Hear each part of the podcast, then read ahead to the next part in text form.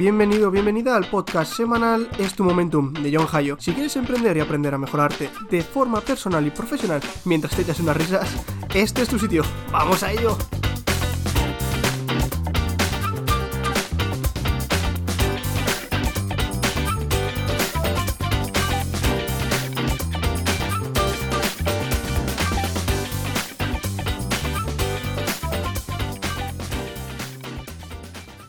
Hola, ¿qué tal? Muy buenas. Espero que hayáis pasado muy bien la Semana Santa y que la hayáis aprovechado para descansar y relajaros, obviamente.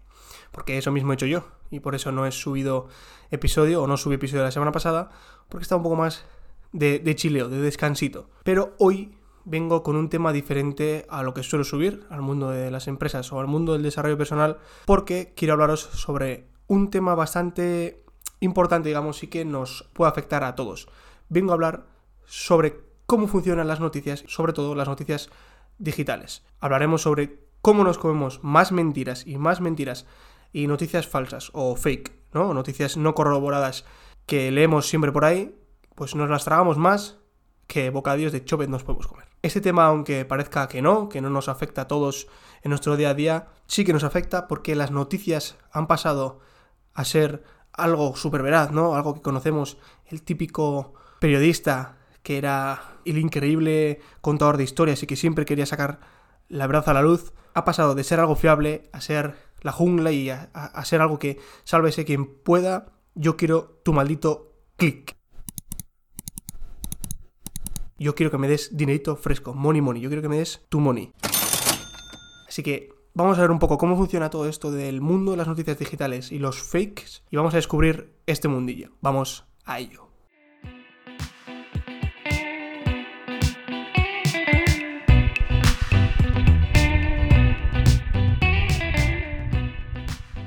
Bien, pues como ya digo, antiguamente los periódicos eran fuentes muy fiables de información, ¿no? Era sobre todo la única forma de que la gente se informase y bueno, los números de los ejemplares eran muy escasos, muy reducidos y imprimir estas noticias eran muy caras, muy, era muy costoso imprimir estas noticias. Por eso era muy importante que las noticias fuesen muy fiables y veraces. Y además, claro, la reputación de un periódico era la clave para que ese negocio fuese increíblemente lucrativo y que fuese muy bueno.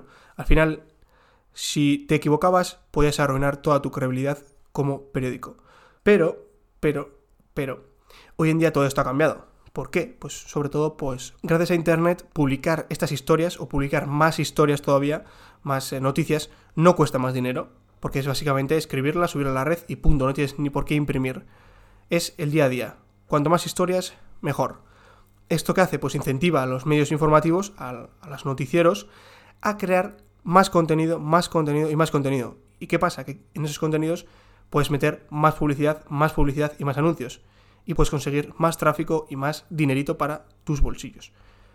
¿Qué suele pasar? Pues que esto acaba creando una bajada de la calidad de las noticias simplemente por el objetivo de querer aumentar las visitas. Es decir, resumidamente, que las noticias de hoy en día el filtro que antes existía para que una noticia fuese veraz y creíble e importante se ha ido a la mismísima puta por la arbolada por ahí. Para ver cómo han llegado todas estas noticias, o bueno, no quiero meter a todas en el mismo saco, pero la mayoría de las noticias en la tele o los periódicos digitales tenemos que hacer de detectives, ¿no? Tenemos que ser como el inspector Gadget y darnos cuenta de que rascando un poco cada noticia, o en la mayoría de estas noticias, acabamos en blogs que citan a otros blogs, que citan a otros blogs. Entonces al final no sabes de dónde sale la noticia, ni si es verdad o si es mentira. Además, os explicaré luego un poco cómo, pero tengo que decir que estas noticias falsas, o lo que seguramente habréis eh, escuchado los, fake news en inglés, son un estilo de vida para, para gente, sobre todo gente del este, ya que obviamente con la publicidad puedes ganar dinerito fresco con ellas. Como acabo de decir, la gran mayoría de estas noticias vienen de blogs pequeños o directamente de las, de las redes sociales, ¿no? Es una habilidad o una oportunidad muy importante que tienen. Al final conseguir noticias de las redes sociales es mucho más fácil, mucho más rápido y mucho más directo para el público. Seguramente os habrá pasado alguna vez que lees o ves algo en una noticia en Instagram y luego a los pocos días lo ves en la tele. Al final estas redes sociales lo que tienen es esa capacidad de ser mucho más rápidos y llegar directamente. Eso lo aprovechan las noticias, muchas veces sin corroborar si es verdad o no, lo suben o lo publican en sus periódicos digitales. Y como ya he adelantado antes, cuando pensamos en este tipo de noticias, en las noticias fakes, tenemos que pensar normalmente, normalmente, en los bloggers. ¿Por qué? Que muchos bloggers, esta gente que tiene sus blogs, cuando empiezan no se pueden dedicar a ello. Obviamente cuando tú empiezas en algo, pues no, no empiezas a ganar dinero, sino que es un proceso todo esto, ¿no? Entonces el ingreso que pueden tener es normalmente bajo. Pero bueno, al final estos blogs no dejan de ser un negocio. ¿Por qué? Pues porque venden espacio por publicidad. Es decir, cuanto más gente visite tu sitio, cuanto más tráfico haya, más dinero podrás generar. Y es por eso que quieres conseguir que más gente visite tu blog. Como siempre, el tiempo, el tiempo que puedes dedicar a algo, el tiempo del día, es un activo muy importante de los que los bloggers carecen, es decir, que les falta tiempo para poder generar todas las noticias que necesitan generar o que quieren generar para ganar cuanto más dinero mejor. Es por esto que es muy difícil para los blogs, sobre todo los blogs grandes, verificar los hechos. ¿Con esto qué quiero decir? Que cuanto más tiempo tardes en verificar si lo que estás escribiendo es verdad o no, si ha pasado 100% así o no, menos tiempo vas a tener para escribir más blogs y por tanto menos dinero vas a poder conseguir. Muchos bloggers, como muchísimas noticias y muchísimos periódicos, piensan solo en el dinero, en el money y en cómo va a salir la noticia. Es un poco como eh, decía siempre eh, cuando Spider-Man trabajaba en los periódicos, ¿no? Que siempre quería una foto del hombre araña y una noticia sobre el hombre araña porque con eso es lo que iban a conseguir más pasta, ¿no? Si es una noticia jugosita, si es una noticia que sabes que vas a ganar pasta, ¿qué más te da siendo un noticiero, un periódico o un blog? ¿Qué más te da que todo lo que nos todo lo que cuentes a tu gente no sea verdad, ¿no? Aquí vemos que se pierde esta credibilidad que tenían los periódicos antiguamente. Muchos bloggers, como en casi todos los sectores, tienen muy complicado crearse audiencia y solo intentan hacer el máximo ruido para llegar a ser virales. Es un poco como en YouTube.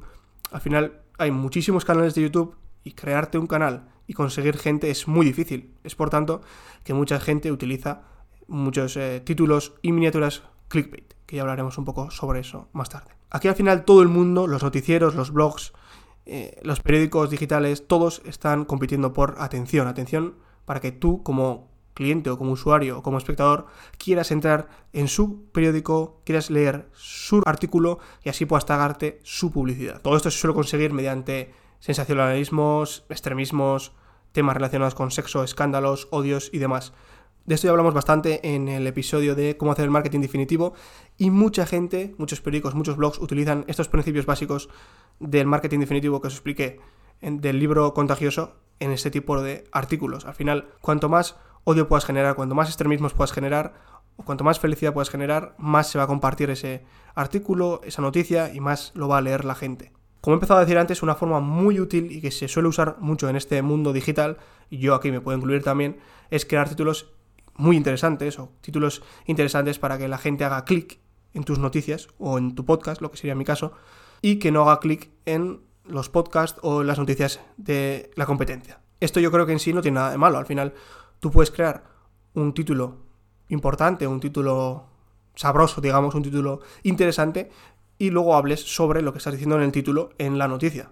La mierda aquí sería, o el engaño aquí sería, meter a tus lectores del artículo un título súper engañoso, un título rastrero, digamos, que luego al final no hables sobre el tema en el artículo. Normalmente se suelen utilizar títulos de formato preguntas, como ¿existe un estudio que sugiere que las mujeres son más obedientes que los hombres?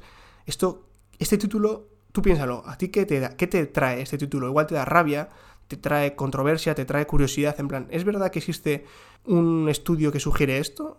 Yo creo que no, no tal, es machismo o lo que dice aquí es mentira, pero te trae curiosidad. Posiblemente cliques en este título. Y luego lo normal es que en el párrafo número 2, 1, en el segundo número 12, te desmientan lo que has dicho en el título. Pero al final ya has conseguido lo más importante, o ya han conseguido lo más importante, que cliques, que visites su página. Y es por tanto que te comas los anuncios y que ellos ganen dinero con este tipo de títulos que luego los desmientan. Como iba diciendo antes, si seguís un poco YouTube, os acordaréis de que hace un par de años eh, hubo una época en la que había muchas discusiones entre youtubers sobre el tema del clickbait, sobre el tema de los títulos, sobre el tema de las miniaturas súper, súper clickbait, que hacía que la gente pinchase en el vídeo y que luego no hablasen de eso hasta el minuto 10 para poder ganar dinero, o que mintiesen en el título, que no dijesen la verdad Total, que amañasen un poco, que decorasen un poco el título, para que luego en el vídeo quedase un poco, un poco raro, ¿no? Pues esto mismo, como ya he dicho antes, es lo que suelen hacer las noticias todos los días. Al fin y al cabo, como queremos la inmediatez, tú no te vas a estar leyendo muchos artículos para ver cuál te gusta más. Simplemente quieres esa foto o ese título que te llame la atención. Como he empezado a decir antes sobre los blogs y las noticias, esto es un poco como una una matriosca estas, ¿no? Como, como se diga, no tengo acento ruso. Los cacharros estos rusos que guardan un objeto más pequeño dentro de un objeto más pequeño y dentro de uno más pequeño. Pues esto yo lo comparo con los blogs pequeños, porque a estos blogs pequeños no les importa citar las fuentes. Al final em, están empezando, pues crean un poco, cuando empiezas tú empiezas a crear normalmente contenidos de más calidad, que te los curas más, y estos sí que normalmente suelen citar las fuentes. Pero, pero el problema está en que estos blogs que están más arriba, estas materioscas más grandes, no tienen tiempo, como he dicho antes, para comprobar las fuentes. Entonces, ¿qué hacen? Acaban citando a los blogs de abajo. Este tipo de noticias pueden escalar muy rápido.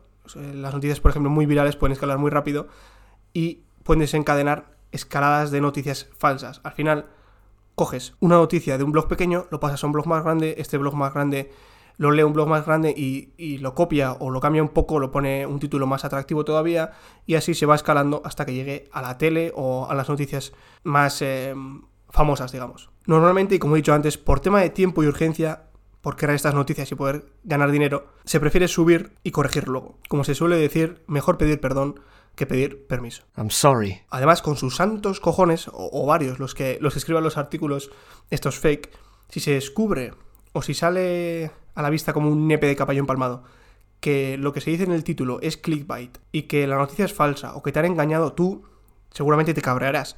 Y mucha gente se cabreará y lo escribirán en comentarios o, citarán que es una noticia falsa o súper engañosa, súper clickbait. Pues estos, ¿qué hacen? En vez de pedir perdón, tal, cambiar o borrar la noticia y cambiar un poco su estilo, lo que hacen es, bueno, cambio un poco el título, corrijo un poco algún error y pista. Total, yo ya he ganado mi pasta, mi hora dorada, digamos, ya le ha conseguido de que la gente ha entrado a tope a leer mi artículo y bueno, ahora pues la gente que quiera leer el artículo con este título no tan clickbait o con estas eh, palabras no tan rimbombantes, no tan súper llamativas, pues que la leen, pero yo mi pasta ya la he hecho. Y el problema está ahí, el daño está ahí, que esa noticia ya no va a llegar a tanta gente como la noticia principal, la noticia fake. Aquí tenemos que tener claro que los nuevos periodistas se basan en rumores más que en historias reales. Obviamente estoy generalizando mucho y siempre habrán eh, periodistas súper ultra buenos que escribirán artículos muy interesantes, que harán noticieros muy interesantes y demás. Pero la tendencia que estamos viendo es esta. Y no lo digo yo, lo dicen los datos que ahora os ahora explicaré. Podemos decir que los pilares de los medios actuales están dañados. Y bueno, puede que sea algo también un poco oferta y demanda, ¿no? Siempre queremos inmediatez y los periódicos se están muriendo, entonces hacerlo digitalmente también tiene sus costos en cuanto a, a a que leer y pasar de, uno de un periódico a otro es súper fácil, los clics están a la orden del día y el sistema crea contenidos de forma masiva. Y es por eso que muchas noticias tienen unos fundamentos muy pobres. Al final lo que quieren es tu clic, que te lo leas, que te james el anuncio, y la publicidad y punto. Con esto qué quiero decir que estamos en la época de la selva del clic. Según un estudio del Fake News and Disinformation Online, que lo publicó la Comisión Europea, un 78% de los españoles recibe noticias falsas de forma habitual y la media de Europa es un 37%.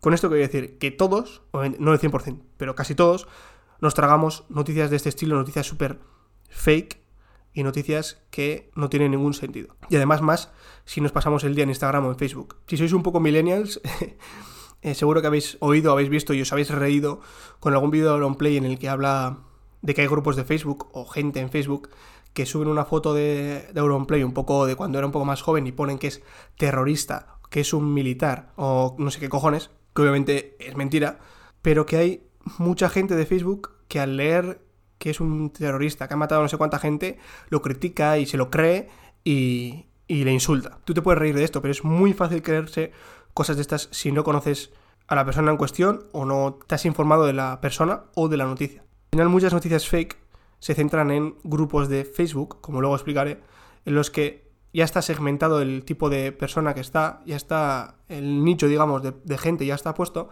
y entonces crean noticias específicas para este tipo de grupos de Facebook, para que ellas las compartan y las viralicen.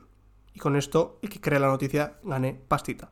bastante pasta, como luego os comentaré. Y hablando un poco más de Facebook, no me quiero meter mucho, pero en uno de los artículos del Confidencial, que os dejaré en la descripción, explica muy bien cómo suelen funcionar los fakes en Facebook. Tiene imágenes también aparte de texto, en las que veréis muy fácilmente cómo funciona todo esto. Además, Facebook ha sido una empresa que ha sido investigada varias veces por estos fakes y que una misión de, Zuckerberg, como, como se diga, la verdad es que es un apellido bastante jodido, de, de Zuckerberg, es erradicar completamente estas fake news porque se deja millones y millones y millones de dólares en intentar parar las noticias falsas y poco a poco lo está consiguiendo.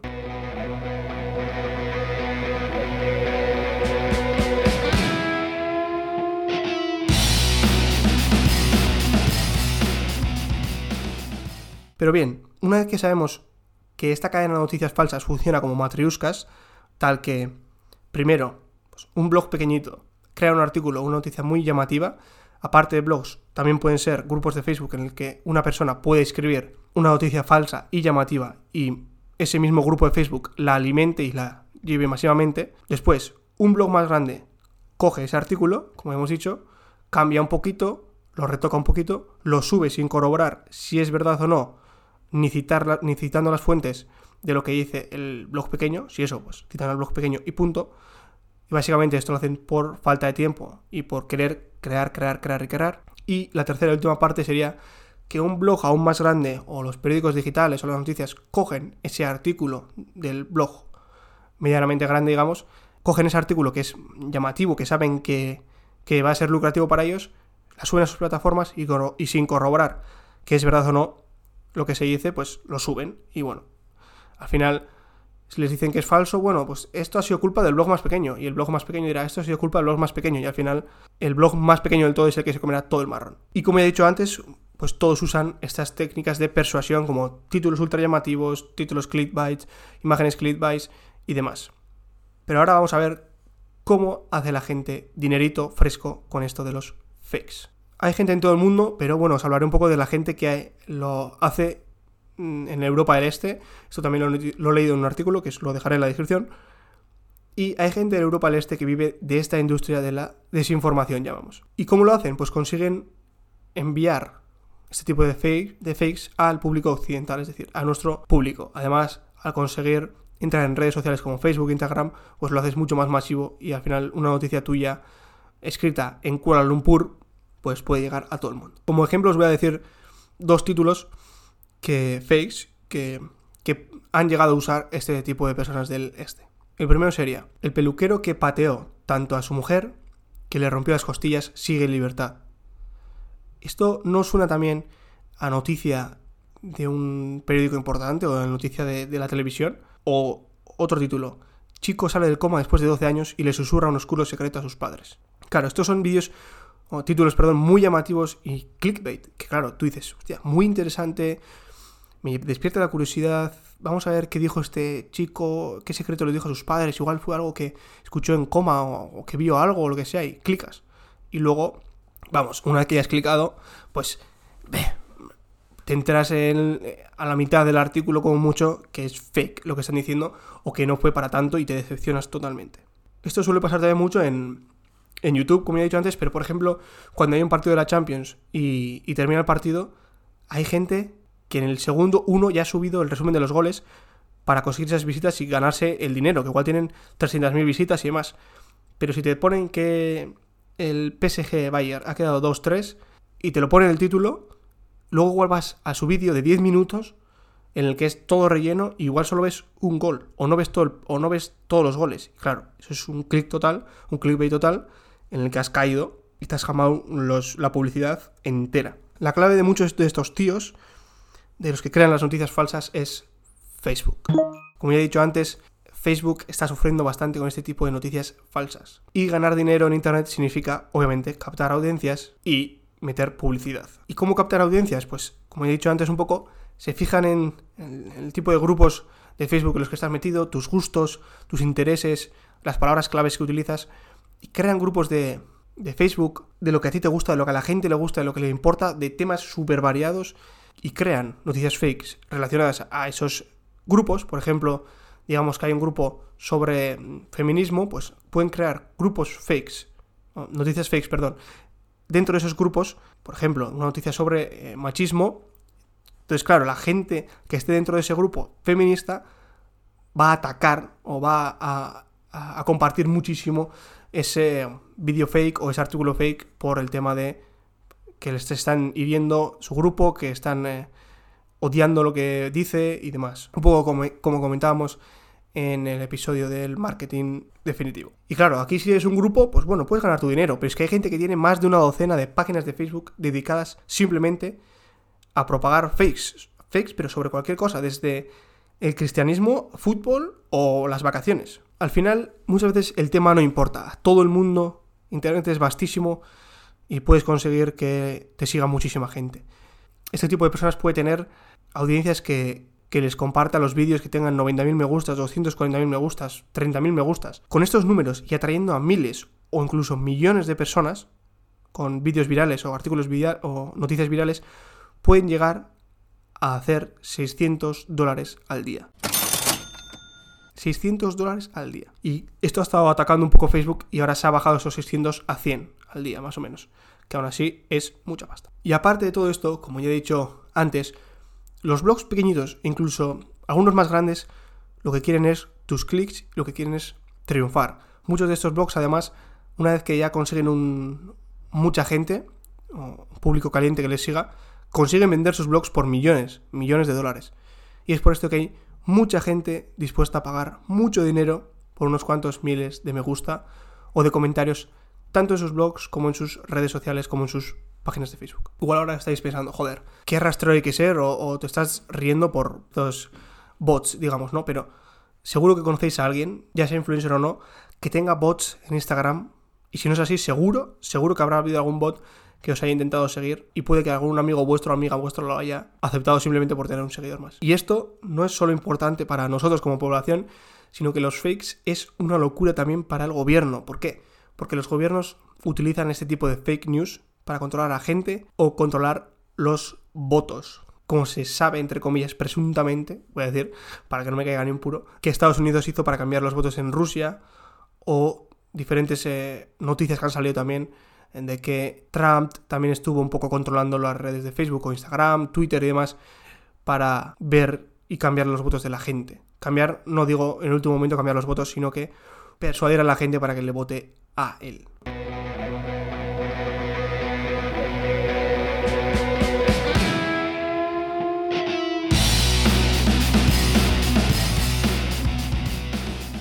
Daros cuenta de que compartir Importante esto, daros cuenta de que compartir estos contenidos es nuestra responsabilidad y que las fake news están a la orden del día. Tenéis que pelear contra las fake news para que no, no os dañen. La próxima vez que vayáis a compartir algo o que estéis leyendo algo, daros cuenta de que es o posiblemente pueda ser algo fake y que os tenéis que informar bien para no caer en la trampa. No os digo que, oye, pues si es una broma, pues la puedes compartir y que se entienda como broma. Pero tened cuidado con los fake news. No deis por hecho que porque esté en Facebook o porque esté en Internet o porque lo diga alguien al que admiras, tenga que ser verdad. Pensamiento crítico es lo más importante. Y yo por hoy no digo nada más, espero que os haya parecido interesante este episodio un poco más diferente a lo normal. Me, apetecía contarlo simplemente pues, un poco para saber cómo funcionan las noticias digitales y, y que lo importante en esta época es el clic para ganar dinero. Y espero que os haya alertado un poquito más para que tengáis los tres agujeros abiertos la próxima vez que leáis una fake news. También recordaros que este domingo tendréis el tercer episodio sobre innovaciones que va a ser muy muy muy interesantes. Ya os digo yo que una noticia o la noticia principal será sobre carrera de coches en la luna, que va a ser posiblemente este mismo año. Pero no yo os dejo un poco con el, con el hype para que cliquéis el domingo en el episodio de innovaciones. Yo me despido aquí. Nada más, como siempre digo. Hasta más oír. Chao.